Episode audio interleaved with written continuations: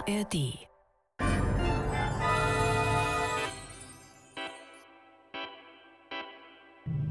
Das war morgen. Der Science-Fiction-Podcast mit Isabella Herrmann und Eiki Mira. Herzlich willkommen zu Das war morgen. Heute hören wir Der Anti-Orpheus-Effekt von Jörg von Liebenfels aus dem Jahr 1978. Ja, was erwartet uns denn in dem Hörspiel? Wir reisen jetzt gleich zu Meru Meru und dort dreht sich alles um Orpheus. Orpheus ist ein Riesenmusikidol, der die Massen verzückt, der jetzt aber zum Unmut aller damit aufhören möchte. Und warum, weshalb, das erfahren wir gleich.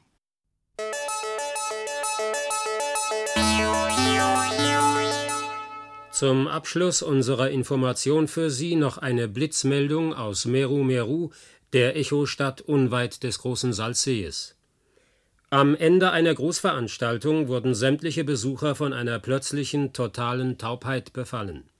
Nach Rückfrage bei unserer Wissenschaftsredaktion handelt es sich um ein bis zur Stunde völlig unerklärliches Phänomen. Wie wir soeben erfahren, soll bei dem ausbrechenden Tumult ein Musiker von seinen Fans buchstäblich in Stücke gerissen worden sein. Wie gut, dass es Peptidorphin gibt. Das Jahrhundertmedikament, das sogar Höllenschmerzen stoppt. Mit Peptidorphin sind Sie in, auch im dritten Jahrtausend. Meine Damen und Herren, in den Momentaufnahmen von Südfunk aktuell werden wir Sie zum frühestmöglichen Zeitpunkt ausführlichst über die rätselhaften Vorgänge in Meru Meru informieren.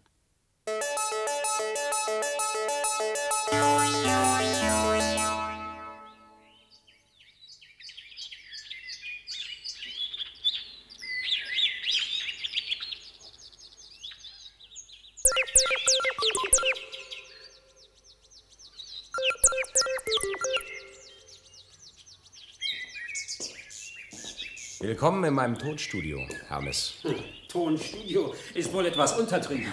Bitte, bitte, wenn du offizielle Tonarten liebst, hereinspaziert in meine Werkstatt für experimentelle Musik. Ein ganzer Schwarm? Hm? Du bist reich, Orpheus. Ich habe mir jedes Exemplar schwer erarbeitet. Aber als vermögenswert interessieren mich die Vögel nicht. Ich betrachte sie als meine Musi. Zu denken, dass es eine Zeit gab, in der stinkende Automobile als Statussymbole Unsere galten. Städte sind sauber und lärmbewusst Die geworden. Laufbänder in unseren Fußgängerstädten, die Magnetschienen, Ja, Schnellbahnen. einst standen die Arbeiter am Fließband, heute gleiten sie auf Fließbändern zur Arbeit. Tja, das dritte Jahrtausend ist das umweltfreundlichste der Zeitgeschichte. Der Not gehorchen. Und der Vernunft. Ihr haltet jetzt den Schnabel. Und während Orpheus in die Seiten der Kitara griff, wanderten die Felsen und die Bäume auf ihn zu, die Vögel und die Tiere umlagerten ihn, sogar die Fische hörten zu. Ja, dass gewisse Fischarten für Musikreize besonders empfänglich sind, weiß man schon seit einem halben Jahrhundert. Heute sind es vor allem die Backfische. Oh, deine Wortspiele sind auch nicht mehr die originellsten, mein lieber Hermes. Lass es gut sein. Was hältst du davon, den Entwurf meiner Rede für das morgige Meeting anzuhören? Nur die nackten Worte, ohne allen Akustikzauber, hm? Es wird mir ein Vergnügen sein, Orpheus. Freunde, Mitbürger, Fans, Shakespeare lässt schön grüßen.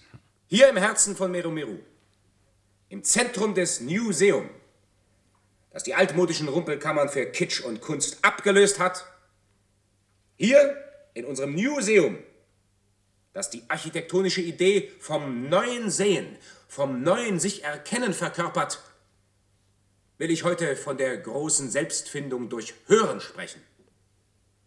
Denn das Hören ist eine eigene Kunstform. Auch das Hören unterliegt eigenen medialen Gesetzen. Hören wollen, hören lernen, hören können heißt die Formel, die ich euch verkünden will. Kleine Applauspause? Die Vergangenheit ist das Dilemma unserer Zukunft.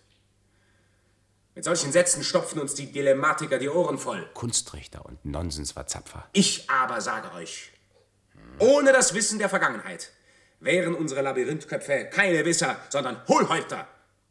Und ohne genaue Kenntnis von den Musikinstrumenten der Vergangenheit gäbe es kein Orphidron. Und ohne Orphidron gäbe es keinen Orpheus. Weil ich selbst das neue Instrument bin. Weil mein Körper der Resonanzverstärker ist. Und weil mein eigener Herzschlag die Isometrikbatterien in meinem elastometallenen Orphiumanzug speist. Darum frage ich euch, wollt ihr den totalen Sound? Applaus. Den Nervensound? Applaus, Sturm. Den Ultraneuronensound? Applaus, Orkan. Bitte keine Übertreibungen, ja? Und so weiter und so weiter. Ich fürchte, deine Fans werden ihren Hormonstau nicht abreagieren können. Du weißt also Bescheid. Hm, ich vermute etwas in dieser Richtung. Volltreffer. Ja, die eigentliche Entdeckung ist uralt. Dass man durch Musik, genauer gesagt durch Tonreize, Wie bei den Fischen. die Ausschüttung von Hormonen mobilisieren kann, hat die Wissenschaft schon vor 50 Jahren bewiesen. Ich habe diese Erkenntnis lediglich neu aufgegriffen und gezielt in meine musikakustischen Arbeiten integriert. Das Ergebnis ist eine Musik, die sozusagen intravenös appliziert und akzeptiert wird. Ja? Mir klar. Wie es ganz bestimmte Tonfrequenzen gibt, mit denen man zum Beispiel Ratten vertreiben kann, benutzt du in deiner Musik spezielle Tonreize, um Teenager anzulocken. Deshalb habe ich auch so wenig männliche Fans. Du scheinst nicht besonders traurig darüber Ganz zu sein. und gar nicht. Diese Art Psychokompositionen beginnen mich zu langweilen. Aber jeder Klang wird bekanntlich in Subtöne zerlegt. Diese Subtöne direkt auf Zonen des sensitiven wie auch des vegetativen Nervensystems einwirken zu lassen, ist mein nächstes Ziel. Tut das nicht jede empfundene Musik? Schön, aber nur sehr begrenzt. Und vor allem im Gefühlsbereich. Nein, ich will darüber hinaus. Ich will mehr.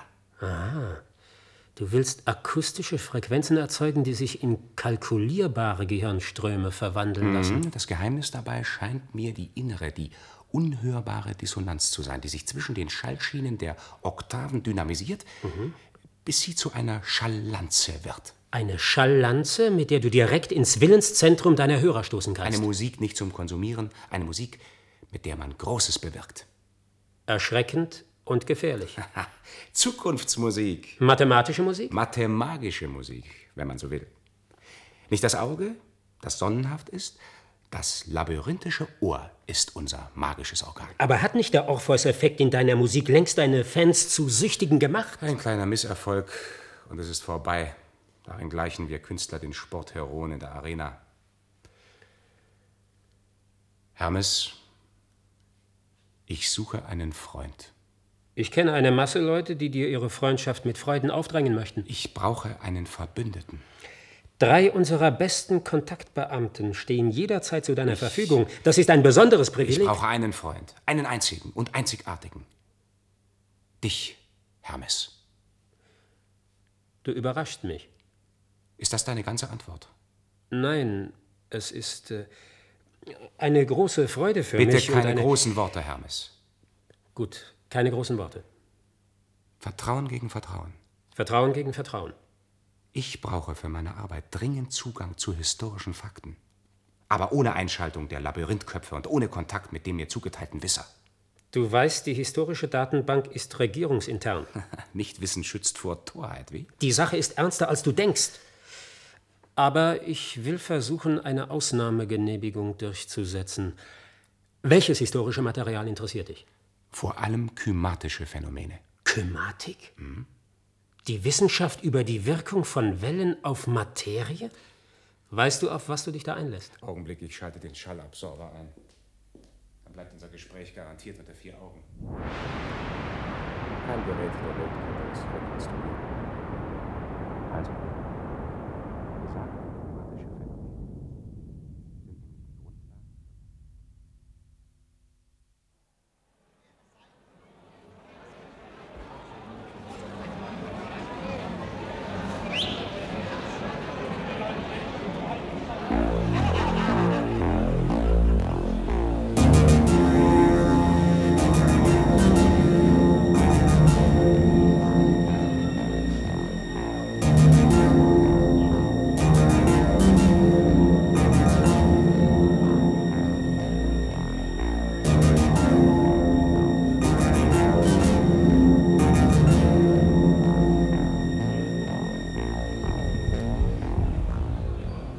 Freunde, Mitbürger, Fans, hier im Herzen von Meru Meru, im Zentrum des New Seums, das die altmodischen Rumpelkammern für Kitsch und Kunst abgelöst hat. Hier, in unserem Museum, das die architektonische Idee vom neuen Sehen, vom neuen sich erkennen verkörpert, will ich heute von der großen Selbstfindung durch Hören sprechen. Denn das Hören ist eine eigene Kunstform. Auch das Hören unterliegt eigenen medialen Gesetzen. Hören wollen, hören lernen, hören können heißt die Formel, die ich euch verkünden will.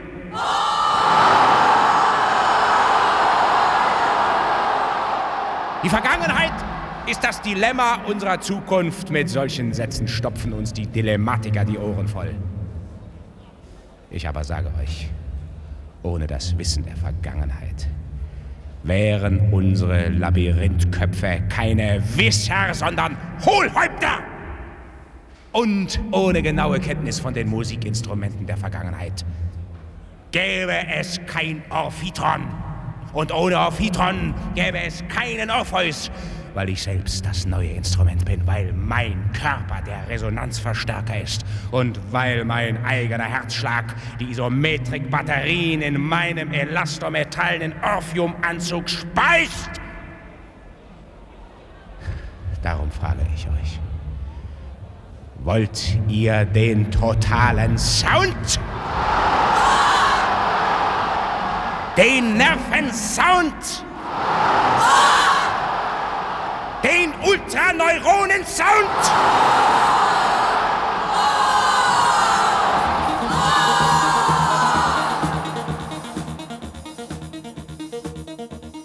Dass dieser Mann über echtes Charisma verfügt, Kollege Akustiker, ist wohl nicht zu leugnen. Er hat seine Fans gut im Griff und er weiß, wofür sich die Jugend heute begeistern kann. Vor allem die weiblichen Jugendlichen. Mädchen reagieren intensiver auf akustische Reize. Das ist eine Tatsache, Kollege Wisser. Außerdem sprechen sie seinem Orphytron übernatürliche Kräfte zu. Der Aberglaube ist die Poesie des Lebens, sagte schon der erste Labyrinthkopf des 18. Jahrhunderts. Wer? Ein gewisser Goethe. Unbekannte Größe. Dieses Orphytron aus Orphium ist schon imponierend. Orphium ist das einzige Metall, das aus sich heraus opalisiert. Im Volksmund heißt das neue Orphium Venuseisen. Die erotische Komponente ist unüberhörbar. Fetische mit Mythologie garniert. Das ist Zuckerbrot fürs Volk. Das Unbekannte mit Unbekanntem zu erklären, ist eine nicht zu unterschätzende Kunstfertigkeit. Wir müssten Orpheus unserem Staatsmythos eingliedern. Dann bekäme man auch diese Neuindividualisten besser in den Griff. Stimme zu, wir brauchen jemanden, der die Leute wieder auf Vordermann bringt. Verschonen Sie mich mit diesen Relikten der alten Militärsprache. Wir sollten uns subtiler ausdrücken. Dann drücken Sie doch, Kollege Besserwisser, drücken Sie. Weshalb so empfindlich, Kollege Akustiker? Zur Sache. Wir müssten Orpheus dazu bringen, uns eine neue Hymne zu schreiben. Ich kann mir nicht mal den Text der alten merken. Eine Hymne ohne Vorbild, eine Hyperhymne, Hypnohymne. Was? Na, die erste hypnotische Staatshymne. Ach, Sie glauben, damit ließe sich ein ähnlicher Zwang ausüben wie bei der indirekten Werbung? Was sich dort als Kaufreiz auswirkt? Könnte sich mit Hilfe einer solchen Hypnohymne im Hörer als direkte Bewusstseinsbildung aktivieren lassen. Mit den musikalischen Takten könnte man den Bürger zu politischem Gleichklang bringen.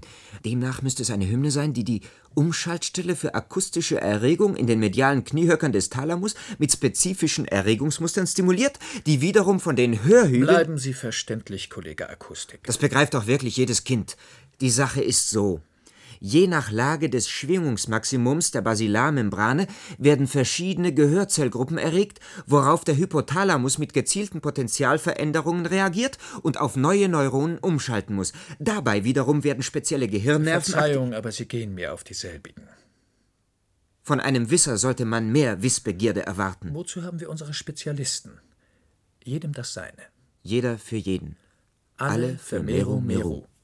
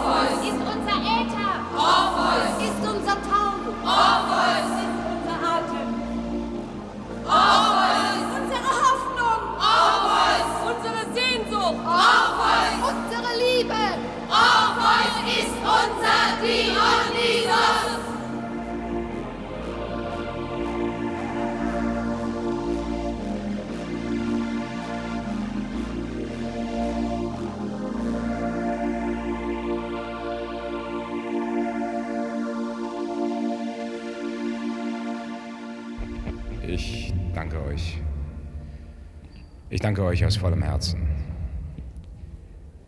Hört zu, hört mir bitte zu. Ich möchte heute vor allem zu euch reden, mit euch sprechen. Es ist wichtig, weil es eine Entscheidung von euch verlangt. Eine Entscheidung, die uns noch fester, noch intensiver zusammenbinden. Ich fordere euch auf, ein Signal zu setzen. Ein Signal der Unabhängigkeit. Ich wette, dass jede von euch einen elektronischen Taschenratgeber bei sich trägt. Habe ich recht? Ja!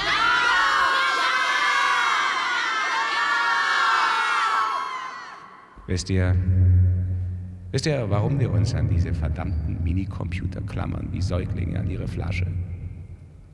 Weil wir alle genormte Sklaven des elektronischen Lebens einmal eins geworden sind.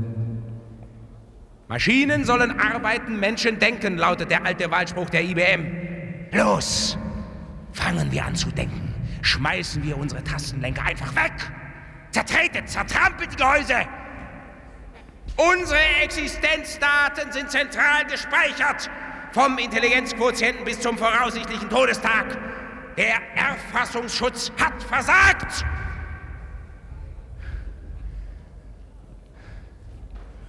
Unter den, un unter den endlichen Zahlenreihen vorgegebener Prämissen und der unendlichen Zahl ausgespuckter Schlüsse haben die Elektronengehirne längst abgewirtschaftet. Ich will euch nicht aufhetzen, die Computermoloche zu stürmen. Sollen sie doch in ihren Betonbunkern die Sklavenarbeit für unsere Versorgung und Verwaltung für den Interstellarverkehr und die Wissenschaft leisten. Aber ich rufe euch zu, befreit euch von der Standarddiktatur der Tastengnome. Wenn ihr rechnen wollt, dann benutzt eure Finger. Die praktische Anwendung der Binärarithmetik ist leichter, als ihr denkt. Unser Gehirn und die zehn Finger können jeden Taschenrechner ersetzen.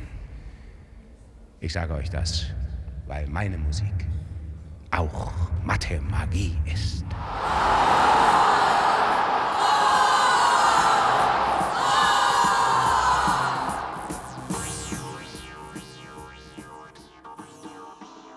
Jetzt haben wir das Dilemma. Na, endlich. Wo haben Sie denn so lange gesteckt, Kollege Dilematiker? Wie können Sie sich als Akustiker so etwas anhören, ohne aus sämtlichen Membranen zu fahren?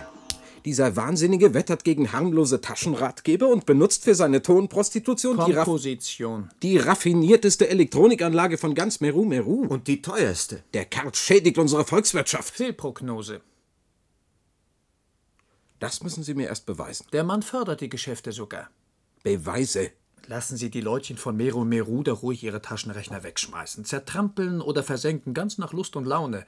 Heute, morgen, übermorgen. Und nächste Woche? Unmittelbar danach wird eine solche Tat von den Beteiligten sicher als eine Art Selbstbefreiung empfunden werden. Aber schon wenige Tage später wird der eine oder andere automatisch nach seinem Minicomputer Das greifen Dilemma der Gewohnheit. Und ihn nicht finden, weil er ihn selbst vernichtet hat. und wieder einige Tage später wird der eine oder andere feststellen, dass die Binärarithmetik doch etwas mehr Konzentration verlangt als der Umgang mit der gewohnten Sensorentastatur. Und dann? Dann wird er sich mehr oder minder heimlich ins nächste Geschäft begeben und sich einen neuen Lebenshilferechner kaufen. Innerhalb eines Monats werden fast alle Betroffenen so handeln.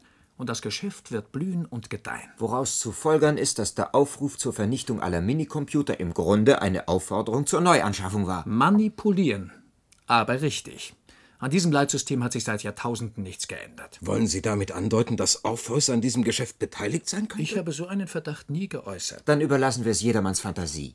Hören wir wieder in den Kuppelsaal des Museums.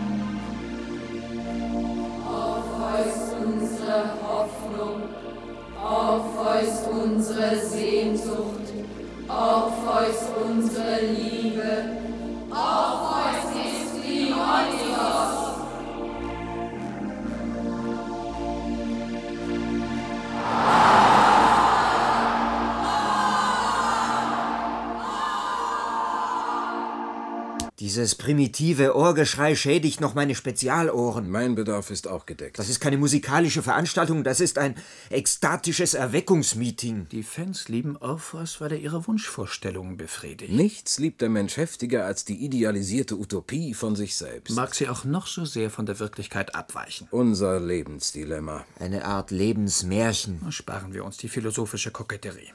Folgen wir lieber dem Motto des Erweckers. Hören wollen, hören lernen, hören können.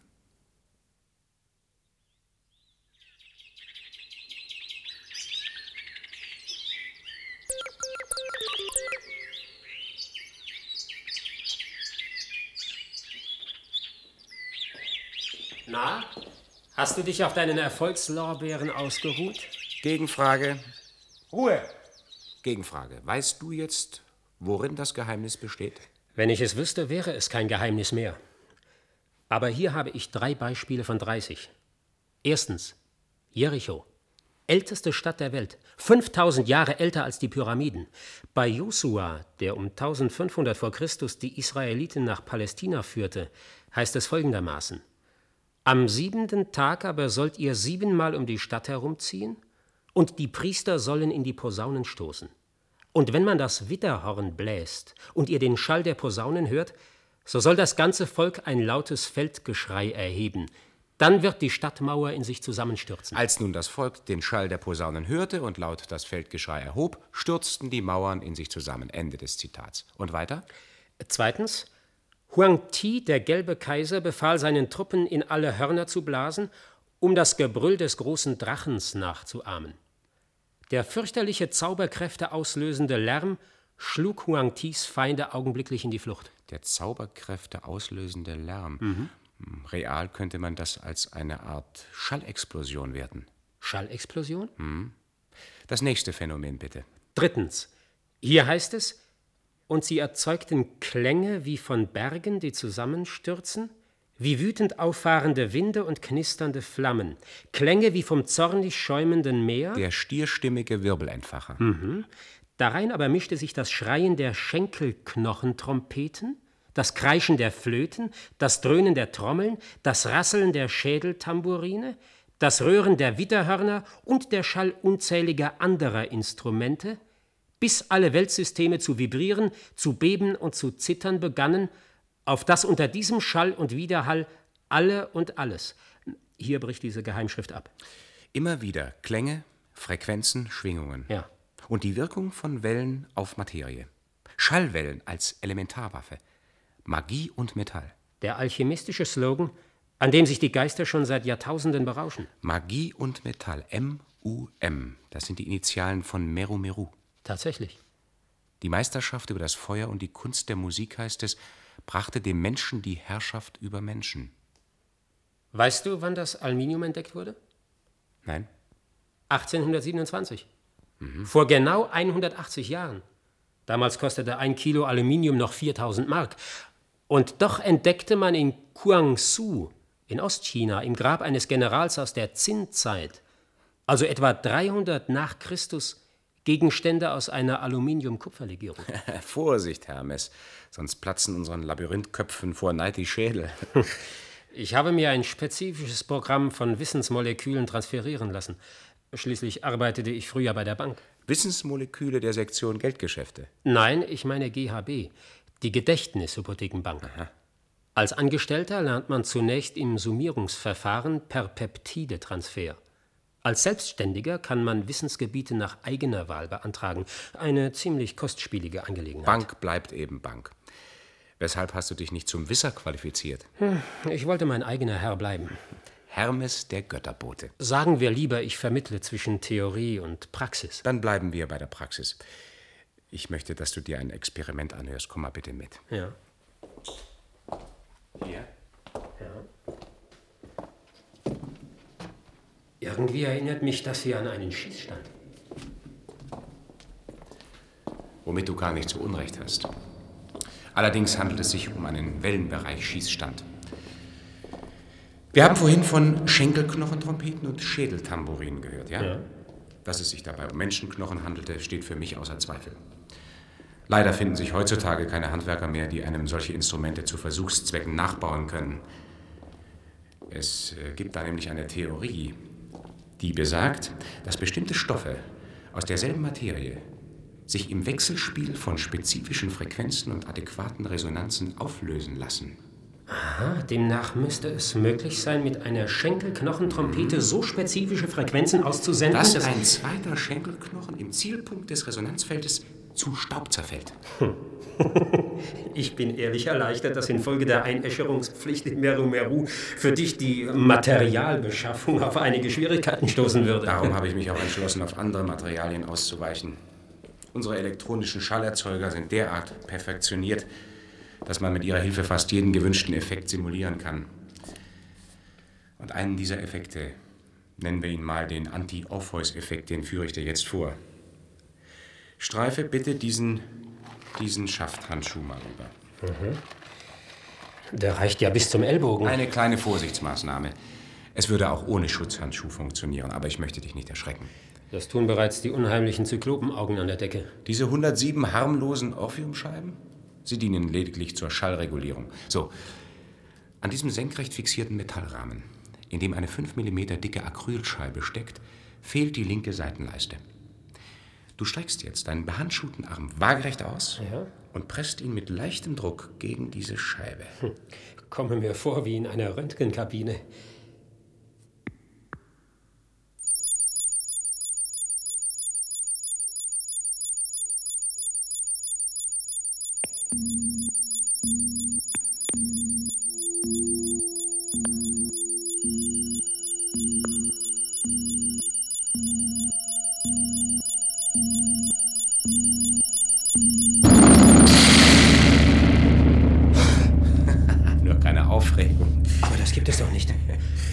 Mein Unterarm ist durch die Scheibe hindurchgepresst worden, ohne dass diese zersplittert ist. Das soll deine Musik bewirkt haben? Die Ursache war eine Frequenz von begrenzt abstoßender Kraft, der Anti-Orpheus-Effekt. Vorhin sprachst du von Zukunftsmusik. Bis meine neue Musik als Waffe im Vernichtungswettbewerb der modernen Kunst etabliert ist, wird es noch eine Weile dauern. Musik als Waffe? Gewisse Töne dienten lediglich als Beigabe. Der echte Illusionist zaubert dem bezauberten Publikum auch nur vor, dass er zaubert. Der Trick an sich ist die Schwerarbeit dazwischen. Darin besteht die wahre Zauberei. Ich glaube, es ist höchste Zeit, dass ich mich wieder meiner offiziellen Alltagspraxis widme.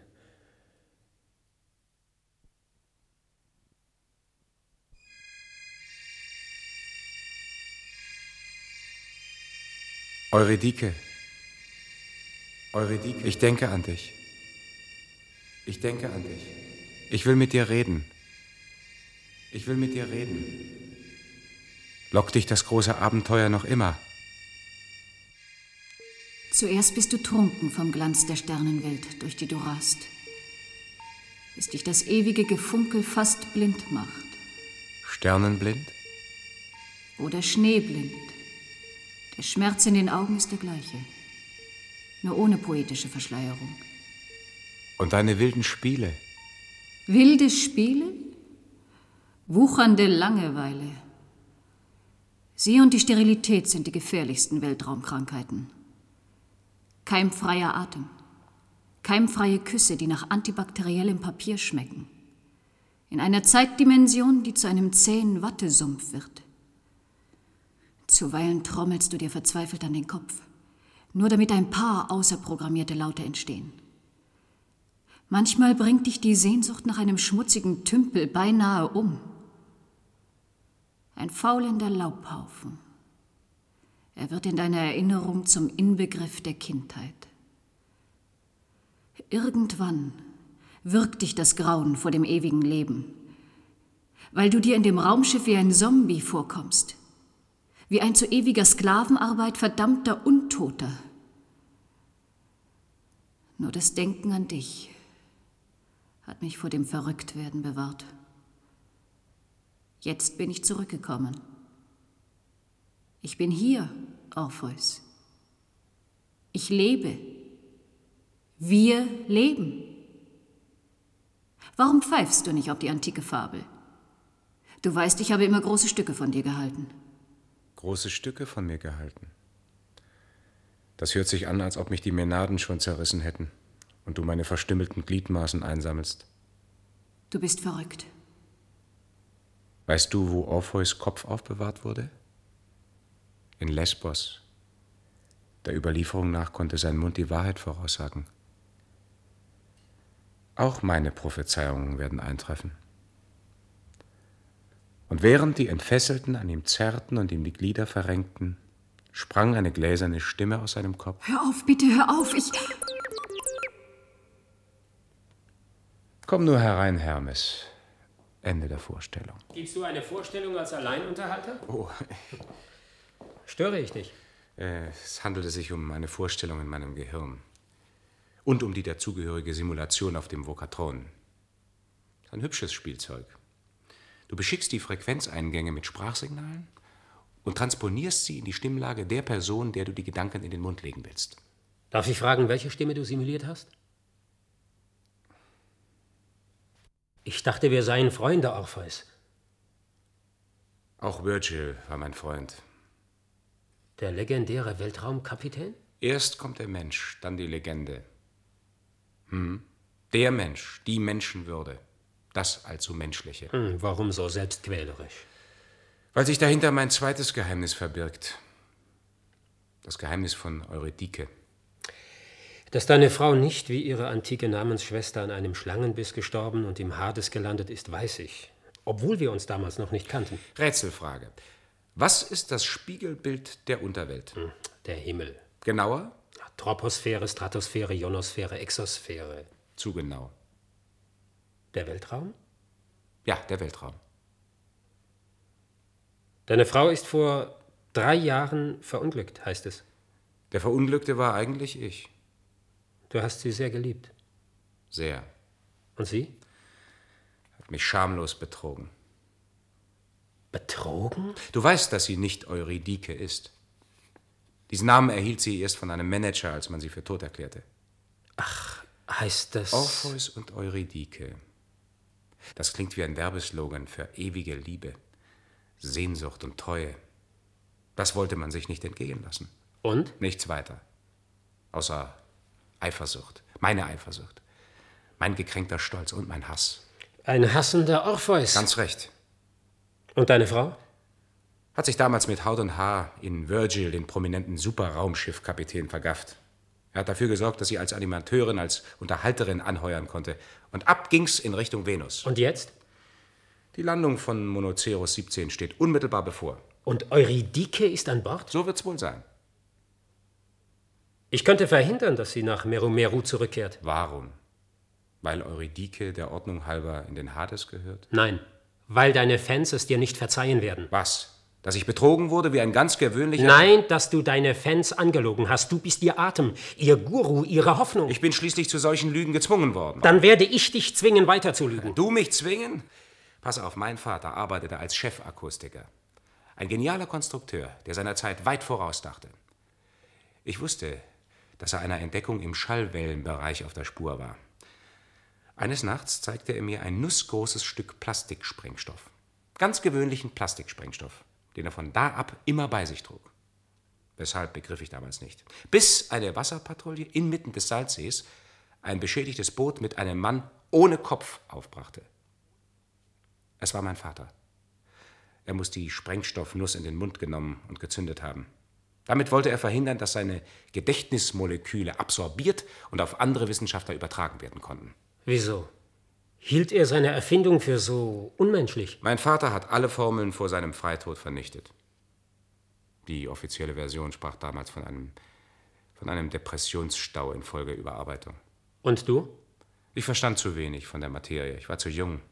Mich interessierte schon damals hauptsächlich der Instrumentenbau. Aha.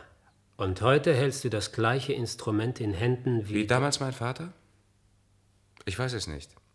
Zumindest trage ich keinen Sprengstoff mit mir herum. Dein neues Orphitron ist mehr als Sprengstoff, das weißt du genau.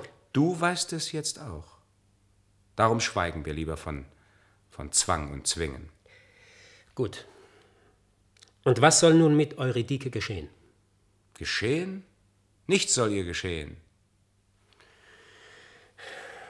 Übrigens, deine Fans haben das offizielle Ansuchen an dich, die neue Hymne zu schreiben, begeistert bejubelt. Ich bin kein Lohnschreiber, ich lehne ab. Du kannst alle und alles provozieren, nur nicht die Wut deiner Fans. Ich habe keine Angst vor ihnen. Die Jugend ist empfindlich gegen Enttäuschungen geworden, empfindlich und verletzlich. Und Verletzte neigen dazu, andere zu verletzen. Haha, solange sie meine Musik im Bauch spüren, sind sie nach meinem Orphitron süchtiger als nach jeder Droge.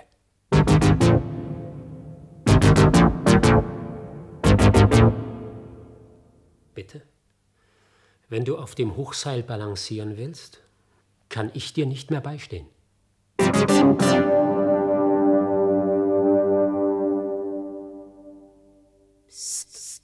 Schluss mit dem Gewisper. Wissen Sie schon die neueste Neuigkeit? Orpheus hat den ehrenvollen Kompositionsauftrag abgelehnt. So eine Frechheit. Er hat sich geweigert. Geweigert. Dabei sollte die neue Hymne die Hörer doch nur ein bisschen einstimmen. Und umstimmen, falls nötig. Animieren. Und nationalisieren. Mit einem Wort hypnotisieren. Deswegen war ja von Hypno-Hymne die Rede. Der große Künstler lehnt Auftragsarbeiten ab sofort ab. Und die Vermittlungsversuche von Hermes? Schlugen fehl. Ein typisches Fehlschlagsdilemma. Demnach ist Orpheus ein Mann, der sich unserem berechtigten Anspruch an seine Kunst entzieht. Und so jemand nennt sich Kunsterzieher. Man sollte die freie Musik als Massentonikum überhaupt verbieten. Und nur noch die Zweckmusik für Staatsrituale dulden. Ein Idol lässt sich nicht von einem Tag auf den anderen stürzen. Noch dazu ein Jugendidol, das wir seinerzeit selbst aufgebaut haben, um von gewissen erziehungspolitischen Schwierigkeiten abzulenken. Immerhin könnten wir doch wenigstens ein bisschen an seinem Image zu kratzen beginnen. Wenn ich an die Aktivgruppe seiner Fans denke, die ihn mit Haut und Haar verehren. Die Orpheus gleichsam zum Fressen gern haben, meinen Sie? Auf eben diesen Aspekt der animalischen Vergötterung will ich hinaus. Wenn man diese kannibalische Herzenslust gezielt aktivieren könnte. Wie war das noch mit dem antiken Orpheus? Er wurde von den Erinien zerrissen. Welch zweischneidiges Dilemma. Um unsterblich zu werden, musste er sich tranchieren lassen. Unsterblich wurde Orpheus seiner unglücklichen Liebesgeschichte wegen. Durch eine glückliche Romanze hat sich noch kein Paar dauerhaft der Nachwelt empfohlen. Ein komisches Dilemma. Bleiben wir bei Ihren Erinien, Kollege Wisser. Wo ließen sich diese kleinen Biester denn heutzutage auftreiben? Also mit Importen aus dem Hades hapert's immer noch. Wer sagt denn etwas von exportieren? Umfunktionieren heißt die Patentlösung. Umfunktionieren? Kennen Sie zufällig das Zitat von den Weibern, die zu Hyänen werden? Ein klassischer Modellfall. Jetzt begreife ich. Und siehe da, aus seinen Fans erwuchsen die Erinien. Eumeniden, Menaden, Furien, den Namen können wir uns aussuchen. Und wie steht's mit Eurydike? Ach, nach Eurydike kräht kein Hahn. Das ist ja ihr Dilemma. Und schon gar nicht die Hennen, will sagen, die Fans. Es sei denn, man brächte Orpheus auf die Idee, sein geliebtes Weib zurückzuholen. Aus der Unterwelt? Aus der Welt, in die sie untergetaucht ist. Es schwirren da einige Gerüchte herum. Eine typische Folge der enormen Frequenzüberlastung des Funkäthers. Alle diese Gerüchte sind nichts weiter als verstümmelte Kodifizierung, an denen sich die Fantasie einiger ihrer Akustikerkollegen entzündet hat. Vielleicht kann ich Sie bald eines Besseren belehren. Ich werde primitiv ausgedrückt sehr genau die Ohren spitzen. Die Reichweite unserer Interplanetarakustik und Milchstraßen-Parabolantennen sind erstaunlich leistungsstark. Das Wort Funkschatten ist längst aus den Lexika gestrichen. Horchen Sie nur, Kollege, horchen Sie nur. Das ist ja Ihr Beruf. Und wie kommt unser psychologischer Aktionsdienst nun zu einer Hypnohymne? Wenn wir noch lange in unserer Wisperecke hocken, nie. Na, das wäre ja ein Staatsdilemma.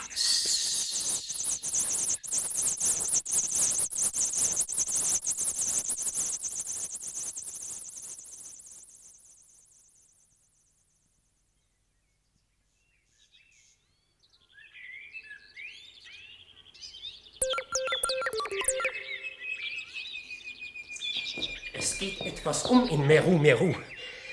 Darum komme ich heute in offizieller Mission. Trotzdem willkommen. Ruhe! Wegen des überraschend starken öffentlichen Interesses ersuche ich dich im Namen unserer Gemeinschaft, deine erste Begegnung mit Eurydike im Kuppelsaal des Museums zu vollziehen. Was erwartet man sich von dieser Show mit Publikum? Ein Familiendrama zum Nulltarif? Ein Trauerspiel zur Hebung der Volksmoral oder ein Komödienspektakel? Warum so zynisch, mein lieber Orpheus? Oh, eins habe ich vergessen. Das Mysterienspiel. Erinnerst du dich noch an unser Kürzel für Meru Meru? MUM, Magie und Metall, aber ich verstehe den Zusammenhang nicht. So ein kleines Mysterienspiel im Museum ist gar keine schlechte Idee. Wenn es der Wahrheitsstabilisierung dient. Jede Wahrheit hat die Enttäuschung im Schlepptau, Hermes. Enttäuschung? Solange die Wahrheit mit Rätsel maskiert ist, ist sie tausendmal verlockender und interessanter. Du kannst sagen, was du willst. Ich halte die Begegnung von Orpheus und Eurydike im dritten Jahrtausend für sehr interessant. Hättest du etwas dagegen, wenn ich meine Singvögel ins Museum mitbringe? Den ganzen Schwarm? Sie sind schließlich mein ganzes Vermögen.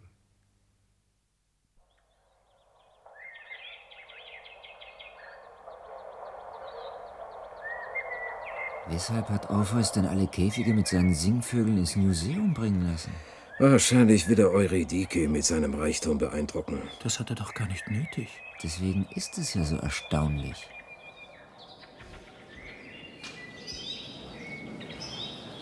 Die Binde vor meinen Augen. Mir geht's nicht anders. Erkennst du meine Stimme?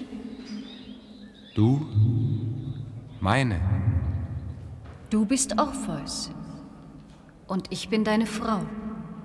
Drei Jahre warst du unterwegs. Mir kommen sie wie hundert Jahre vor. So eine Weltraumreise wird schnell zur Routine. Und deine wilden Spiele? Ich verstehe dich nicht. Das Unterhaltungsprogramm, das du an Bord von Monocero 17 aufgezogen hast. Unterhaltungsprogramm?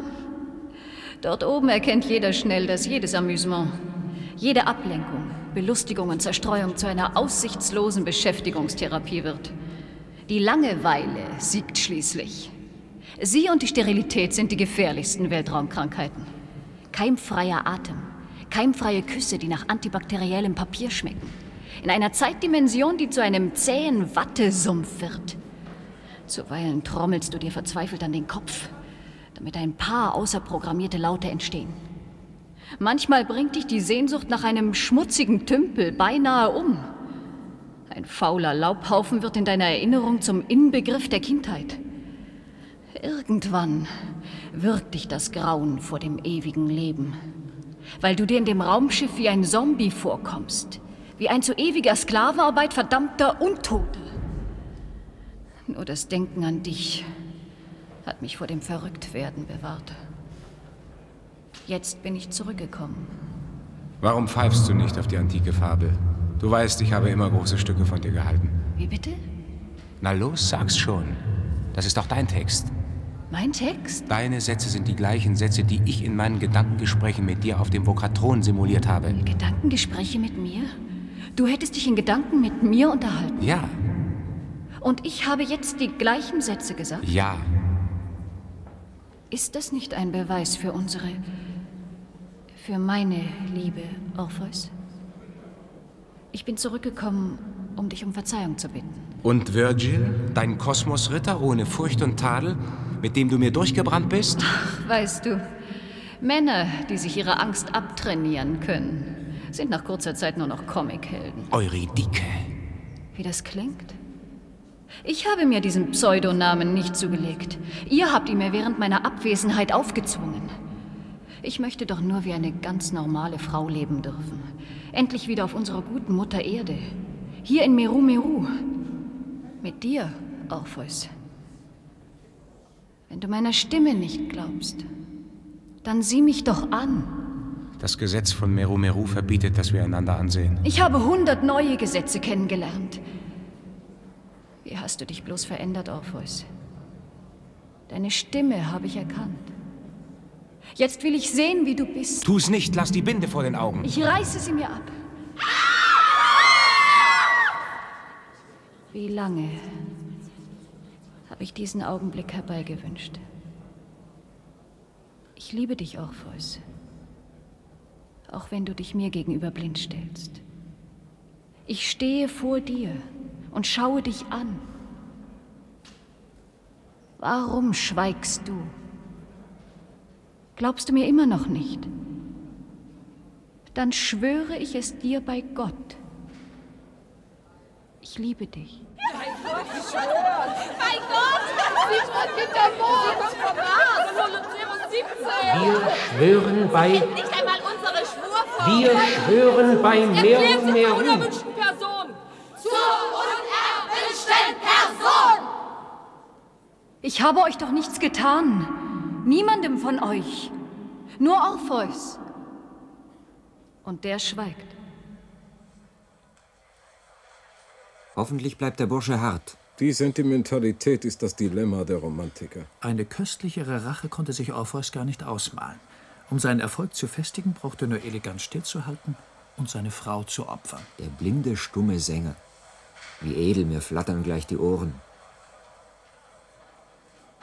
In dem öffentlichen Anhörungsverfahren Meru Meru gegen Eurydike ergeht folgender Schiedsspruch. Eurydike, ungetreue Gattin des Sängeridols Orpheus, wird an Bord von Monoceros 18 erneut in den Weltraum zurückkehren. Nein, ich will nicht. Ich will nicht zurück in den Hades. In den Weltraum! Weil ihr es immer noch nicht begriffen habt, werde ich euch jetzt das große Geheimnis verraten. Schweigen Sie, Eurydike! Weshalb? Habt ihr vor der Wahrheit Angst? Wollt ihr alle mit verbundenen Augen herumstolpern? Wir wollen das Geheimnis hören! Dann passt gut auf, ihr Glücklichen, die ihr festen Boden unter euren Füßen habt. Vor allem du, Orpheus. Gib acht. Die Wahrheit lautet, der Weltraum ist die Unterwelt. Eurydike! Jetzt hat auch er sich die Binde von den Augen gerissen! Orpheus, Ich sehe dir in die Augen, Eurydike. Wiederhol, was du eben gesagt hast. es ist die Wahrheit. Die wahnsinnige Wahrheit. Der Hades ist der Weltraum.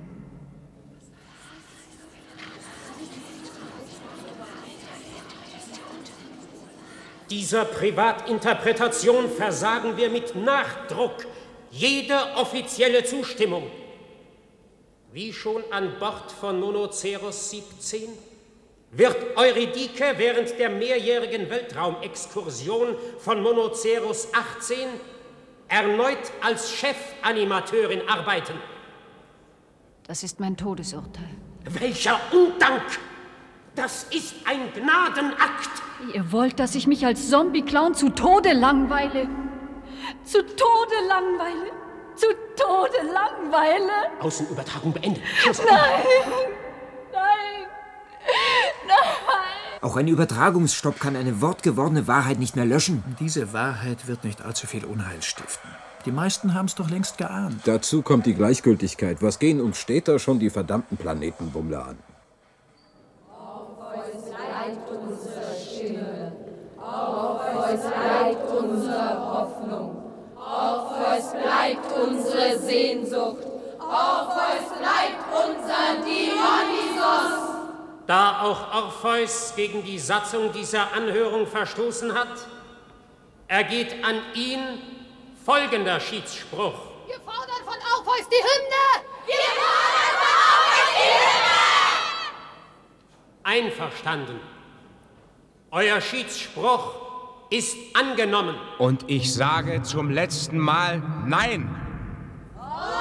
Ich sage euch Nein, weil ich will, dass ihr frei bleibt. Wir pfeifen auf die Freiheit! Wir pfeifen auf die Freiheit! Wir wollen einen Nervensound! Wir wollen unseren Nervensound! Unseren Ultrasound! Unseren Ultrasound! Den totalen Sound! Den totalen Sound!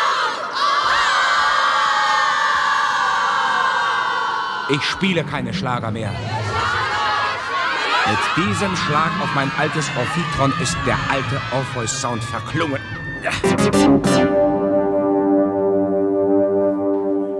Der letzte Schlag? Schlagt ihn! Schlagt ihn! Schlagt ihn! Schlagt ihn!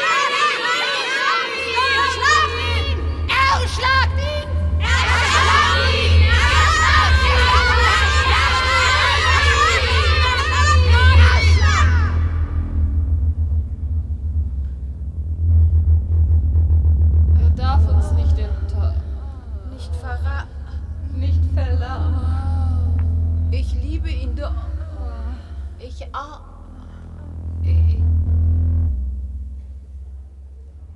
Ich habe euch aufgerufen, euch von der Sklaverei der elektronischen Taschenratgeber zu befreien. Heute rufe ich euch auf, euch von allen Modesounds zu befreien. Auch von meinem eigenen. Mein Herzschlag wird nicht länger die Muskelbatterien in meinem Energieanzug steuern. Und mein Körper wird euch nicht länger als lebender Resonanzverstärker dienen. Wollt ihr hören, wie euer geliebtes Ophitron jetzt klingt? Wie ein Urväter Pianoforte.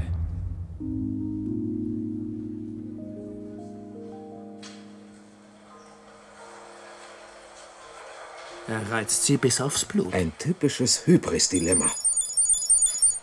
Museum, Kommentarkabine, Akustiker für O. Hier spricht Hermes. Sofort die Alarmanlage einschalten. Fürchten Sie einen Ein- oder Ausbruch? Faseln Sie nicht, tun Sie, was ich sage. Magnetostriktive Akustoblocker im Kuppelsaal auf mittlere Kraft. Damit ändern wir die Viskosität der Luftmoleküle. Genau das ist meine Absicht. Ich halte es im Augenblick für das einzige Mittel, eine Schalllanzendemonstration ins Leere stoßen zu lassen. Schalllanze? Die Leute im Kuppelsaal werden bald nach Luft schnappen wie auf dem Meru-Gipfel. Wir werden alle nach Luft schnappen. Jetzt weiß ich, was Orpheus mit dem Anti-Orpheus-Effekt gemeint hat. Mit seiner neuen Musik als Waffe. Musik als Waffe? Musik, die man nicht konsumiert. Musik, mit der man etwas bewirkt. Womit offensichtlich keine Emotionsvibrationen gemeint sind. Erraten. Also wird hier ein allgemeines Rätselquiz veranstaltet? Augenblick. Der tiefe Ton vorhin, dessen Ursprung ich mir nicht erklären konnte. Der Ton, der die Fans lähmte und sie in Kurztrance versetzte. Mir geht ein Blitzlicht auf. Die Käfige. Die Vogelkäfige und ihre ausgefallenen Formen. Ein Konstruktionsdilemma. Ich würde sagen, dass es sich um Signalsender handeln könnte. Obwohl die Käfige leicht aussehen, quietschten die Federn der Elektrokarren unter ihrem Gewicht. Niederfrequente Schallwellengeneratoren gibt es noch nicht in Leichtbauweise. Ja, dann handelt es sich um ein neues Musikdilemma. Soweit sich mit Erdbebenwellen Musik machen lässt. Erdbebenwellen? Das Problem dabei ist, die Amplitude der Infraschallgeneratoren so aufeinander abzustimmen, dass ihr niederfrequenter Schallwellenbereich gezielt eingesetzt werden kann. Orpheus hat große Sorgfalt darauf verwendet, die Käfige in ganz bestimmten Winkeln zueinander aufzustellen. Sein neues Orphitron. Eine Tonmaschine, getarnt als Vogelbauer. Mit zusätzlichen Kadenzpfeifen. Hirngespinste. In den Käfigen zwitschert ein Vermögen. Machen wir uns auf ein kleines Mysterienspiel gefasst. Over. Orpheus wird doch nicht am Ende seine wertvollen Vögel. Im Falle eines Falles will ich in der Nähe dieser gefiederten Edelsteine sein. Bis später. Ihr seid wütend, weil ihr euer altes Ophitron nicht wiedererkennt. Das opalisierende Metall allein macht den Orpheus-Effekt nicht aus. Vielleicht war das Sound, nach dem ihr so süchtig seid, nur ein Phantomklang. Eine Suggestion. Ich will heute für euch die Schranken zu einem neuen Paradies aufstoßen. Die Wiedergeburt der Hellhörigkeit in die Tontaubheit des akustischen Alltags. Tretet heran und öffnet die Käfigtüren der Vogelbauer. Ich schenke euch meine Singvögel.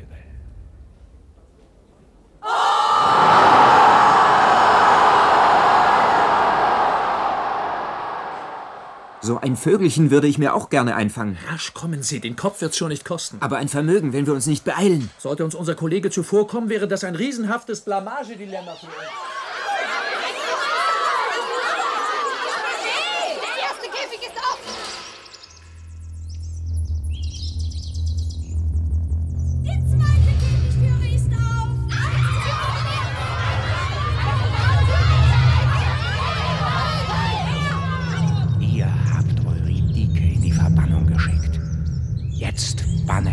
Euch.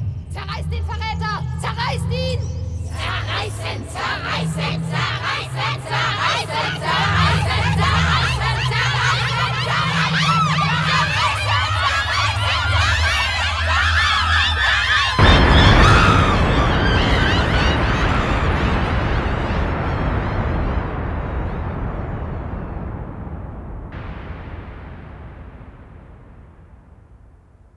Und während die Entfesselten an ihm zerrten und ihm die Glieder verrenkten, sprang eine gläserne Stimme aus seinem Kopf.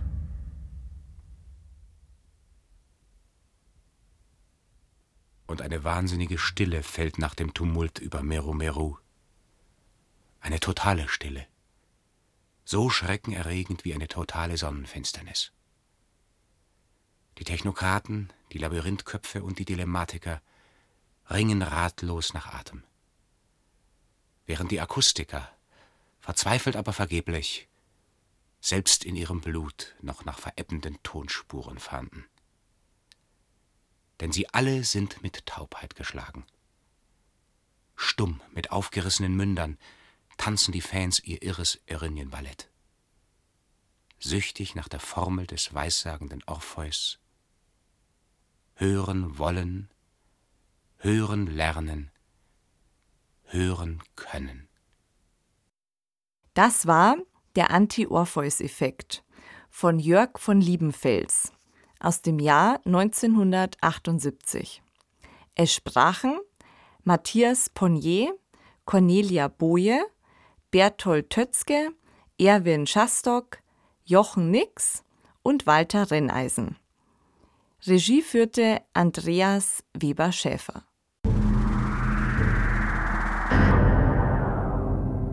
Ja, bei Orpheus in der Hauptrolle als der Popstar schlechthin der Zukunft denkt man natürlich an den berühmten Sänger Orpheus aus der griechischen Mythologie. Ganz bekannt ist ja da ähm, aus Ovids Metamorphosen die Geschichte Orpheus und Eurydike, wo Eurydike ja von einer Schlange gebissen wird, kommt in die Unterwelt, in den Hades. Und Orpheus möchte sie dann zurückholen, was aber misslingt. Und er kehrt dann allein wieder in die Oberwelt zurück und wird dann am Ende auch von seinen Fans zerfleischt in Form der Erinnien. Einige dieser Elemente kommen ja auch in dem Hörspiel vor. Also da ist der Hades, sozusagen der Weltraum. Dann haben wir Eurydike, die interessanterweise ja diejenige ist, die dann den Sichtschutz ablegt, was zu einem riesen Tumult führt. Genau, und wir haben die Zerfleischungsszene am Ende. Also die einzelnen Elemente kommen vor und das große Thema ist Musik, das ja auf ganz unterschiedliche Arten hier vorgestellt wird. Schon fast als so eine Art Zerstörung, als eine Art in Ekstase versetzen und auch als eine Art ja Massenhypnose, Propaganda. Genau, da fragt er ja dann auch so, wollt ihr den totalen Sound? Und diese Massen, die dann antworten, sind interessanterweise junge weibliche Stimmen, die sogenannten Fans, die sich da ähm, hypnotisieren lassen von ihrem Idol. Was so Musik alles kann, ist, finde ich, auch ein ganz spannendes Thema für die Science Fiction. Da gibt es natürlich dann genau alles Mögliche sich vorzustellen. Hier auf eine ganz unangenehme Weise fast, dieser Sound, der ja dann sogar Menschen sprengen soll oder die Möglichkeit besitzt. Mich hat dieses, diesen Sound so gestalten, dass er die Menschen mitreißt, mhm. auch an ja die aktuelle KI-generierte Popmusik erinnert. Mhm. Also jetzt auch mit der ganzen generativen KI, ne, die ja Texte, Bilder, aber es wird ja auch Musik hergestellt. Also Plattformen sind ja auch schon voll davon. Es wird natürlich dann nicht immer gleich angepriesen, dass es KI-generierte Musik ist. Ähm, das versucht man, glaube ich, eher dann nicht so zu kommunizieren, aber man findet sehr viel. Und da ist es ja auch genau so, dass man die Musik durch künstliche Intelligenz genau so anpassen kann, dass es bestimmte Emotionen wecken soll, dass es den Massengeschmack trifft, ne, dass man vom einem Stück aufs nächste kommt. Also ich sah da schon so eine Verbindung, die äh, Idee durch die Musik die Massen zu beeinflussen und durch künstlich hergestellte Musik durch künstliche Intelligenz eben auch versucht, die Leute bei der Stange zu halten mhm. und immer weiterhören zu lassen. Genau, wobei ich mich natürlich frage, wo, ähm, dass da ja was fehlt. Also, dass gerade dieser Orpheus ja so ein Idol ist, der von seinen Fans ja geliebt wird, am Ende auch sozusagen aus Liebe so zerfleischt wird, was mich an das Parfüm erinnert hat. Da geht es sozusagen über Duft, dass der Duft so unglaublich ist, dass derjenige, der sich damit einsprüht, dann von der Masse zerfleischt wird. Also, dass diese starke Liebe, da frage ich mich, wie kann das sozusagen bei einer KI dann funktionieren? Weil da ist ja dann niemand, der auftritt, der sich zerfleischen lassen kann. Da ist ja dann kein Körper. Da entsteht ja dann sozusagen eine Lücke. Also, wie, wie entwickelt sich dann Phantom so weiter. Und was ich hier auch ja interessant fand, dass hier die Fans als eben weiblich und jung dargestellt werden und dass an einer Stelle sogar gesagt wird, dass äh, Mädchen stärker auf Sound reagieren. Das ist eine Tatsache. Das fand ich äh, ja fast schon witzig. Da habe ich mich dann gefragt, ob da vielleicht die Idee dahinter ist, so von diesen Boygroups könnte ich mir das noch vorstellen, dass dann eben ja weibliche Fans total ausrasten und kreischen, wenn ihre Lieblinge auf die Bühne kommen. Aber es natürlich auch ein bisschen sexistisch ist und auch ein bisschen ja so paternalistisch. Auch später mit diesen Taschenratgebern, dass er sagt, die sollen die nicht mehr benutzen. Also fast schon ein bisschen Elternsprech, so ihr jungen Leute, ähm, schaut so oft aufs Handy. Da muss ich bei diesen Taschenratgebern irgendwie so an Smartphones denken. Oder ihr sollt euch von den Modesounds lossagen. Also dass sich so ein bisschen, ja, wie so veraltete Eltern angehört haben, die ihren jugendlichen Kindern sagen, sie sollen nicht so, so Musik hören oder die ganze Zeit aufs Smartphone schauen. Und auch die Idee des Taschenratgebers, denkt man ja an Smartphone, aber gleichzeitig klingt Taschenratgeber ja so unglaublich antik. Und als eine Person, die eben selbst Texte schreibt und Technologien erfindet, ist es natürlich ein bisschen beängstigend zu sehen, wie der Name für eine Technologie so schnell ja alt klingen kann. Also ich, vielleicht klang das damals zu dem Zeitpunkt Taschenratgeber schon so, wow, coole Idee für eine Technologie. Aber wie klingt das eben später? Jetzt klingt es schon so fast wie Taschenrechner, eher was Altes. Und das beängstigt mich natürlich, denn ich erfinde auch Technologien und hoffe, dass sie dann äh, nicht so schnell alt klingen. Ja, da fällt mir gerade ähm, direkt die Verwendung von Twitter, also mhm. dem, dem Dienst ein, den man ganz oft auch in Zukunftsromanen noch findet und jetzt ist es natürlich alt, weil es umbenannt wurde. Mhm. Ne, und die Idee, dass Twitter umbenannt wurde, war eigentlich unvorstellbar. Und sobald man Twitter jetzt eben liest, ne, ist vollkommen klar, okay, äh, wir befinden uns jetzt nicht mehr in der Zukunft. Finde ich ganz spannend. Also mit den Taschenratgebern, die klingen jetzt wirklich oldschool. Mhm. Andererseits findet man in dem Stück, finde ich, schon noch sehr viele originelle Wortneuschöpfungen mhm. oder auch so abgefahrene Ideen, die ich auch gar nicht unbedingt dann in den Plot einordnen kann. Mhm. Also besonders schön fand ich Magimatisch. Ja ähm, was ja auch so aus einer Science-Fiction-Perspektive ne, die Mathematik, also das Wissenschaftliche, dann wieder magisch auflädt. Also finde ich wirklich eine ganz, ganz tolle Wortneuschöpfung. Aber was mir auch hängen geblieben ist, ist diese Resonanztheorie. Mhm. Also diese Idee, man hat ein aus einem Stoff hergestelltes Instrument. In dem Beispiel war es dann ein Schenkelknochen und der sendet dann solche Frequenzen aus, dass so ein anderer Schenkelknochen in dem Resonanz Resonanzfeld dann zu Staub zerfällt. Ja. Also voll, voll crazy. Ja, voll, ähm, ja. Und dann auch noch dieser Anti-Orpheus-Effekt, ne, der dann wieder diese Umkehrung dieses praktisch dieser Resonanztheorie ist. Also sehr, sehr verschwurbelt, mhm. aber es sprüht vor, vor Ideen und es gefällt mir eigentlich ganz gut. Ja, also total abgefahren, irrational, verrückt.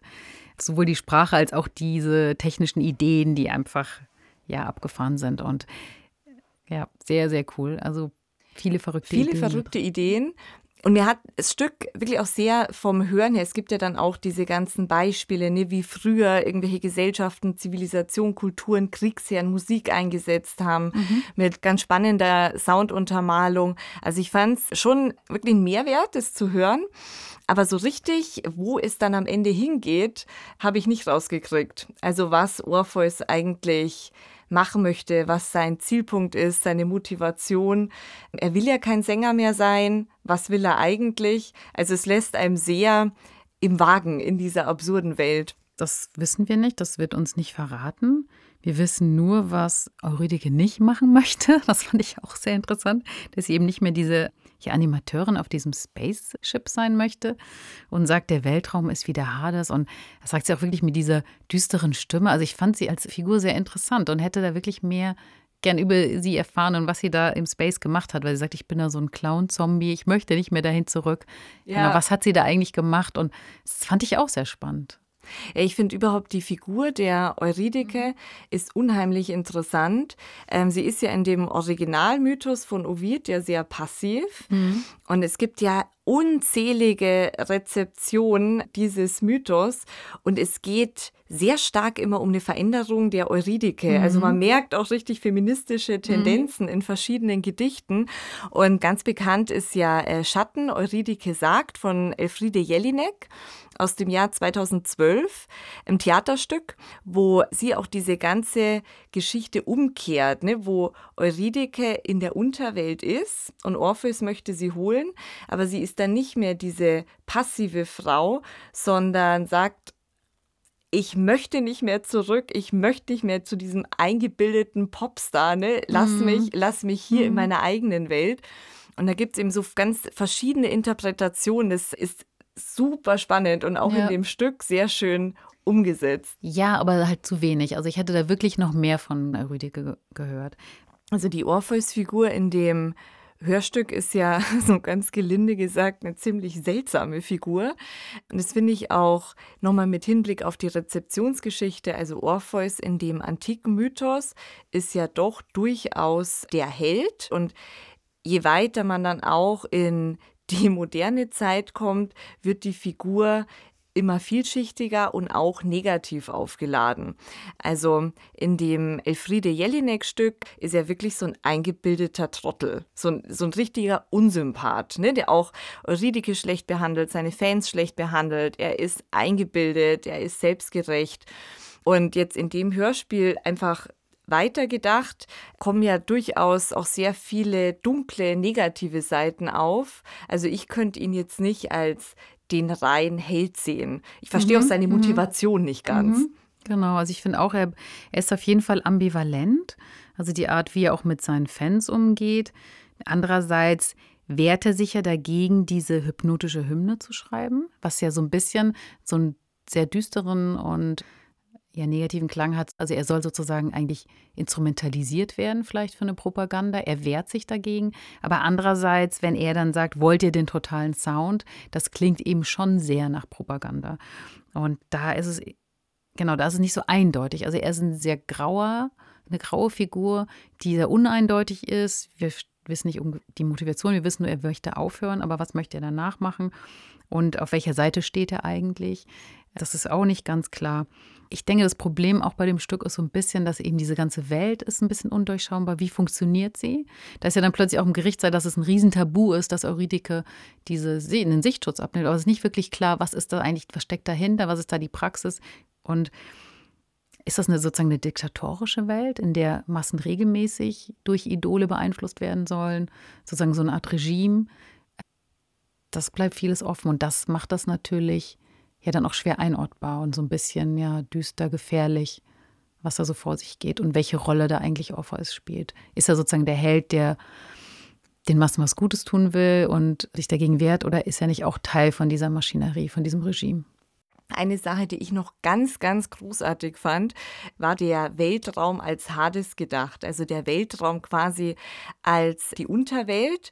Und es kommt ja dann auch mal vor, ne, der ähm, Hades ist eigentlich die Welt, in der sich die Sterne dann spiegeln als Unterwelt. Also sehr, sehr schönes Bild. Und mit dem Boot, mit dem er ja über den Totenfluss dann fährt, das wären ja dann quasi die Raumschiffe. Also ist diese Idee, auch den Weltraum zu bereisen, eigentlich die Reise ne, in das Nichts, in mhm, den Tod. Mhm. Und ähm, das ist ja nur ein ganz ganz düsteres Bild vom Weltraum, was ähm, auch in vielen Büchern vorkommt, aber auch in vielen Filmen, weil da kann man es natürlich auch schön visuell darstellen. Also mir fällt da zum Beispiel Event Horizon ein, wo mhm. ja tatsächlich im Weltraum so das Tor zur Hölle aufgemacht wird. Aber auch Gravity zum Beispiel, wo ja der Weltraum dann so eine Metapher ist für die Depression von der Figur, die Sandra Bullock spielt, oder Ad Astra, da spielt ja Brad Pitt die Hauptrolle und bereist den Weltraum, wo der auch so das Dunkle seiner Seele ist. Oder auch der Film High Life, wo ja auch der Weltraum so der vollkommene Kulminationspunkt allem ist, was Schlechtes in der Menschheit ist. Und es stimmt natürlich, der Weltraum ist einfach ein lebensfeindlicher Raum. Und wir haben einfach das Glück, diese Erde zu haben, diesen Planeten, der bewohnbar ist. Und ja, und das vergisst man leider oft, finde ich, ähm, was für ein Privileg das eigentlich gerade ist, dass wir diesen wunderschönen Planeten haben, den wir leider nicht so gut behandeln, ähm, weil um uns herum ist einfach viel Kälte und Vakuum und ja, Todeszone. Ja, wir hoffen, ihr seid nicht der Taubheit verfallen und hört nächste Woche wieder rein. Wenn ihr Fragen habt, Anregungen, Wünsche oder Kommentare, wir freuen uns über eine E-Mail an daswarmorgen.swr.de und empfehlt uns natürlich gerne weiter. Redaktionell betreut hat diesen Podcast Mareike Mage unter Mitarbeit von Oliver Martin. Chiara Kuch und Tobias Görz haben hospitiert. Produktion Südwestrundfunk 2024. Jede Woche gibt es eine neue Folge in der ARD Audiothek.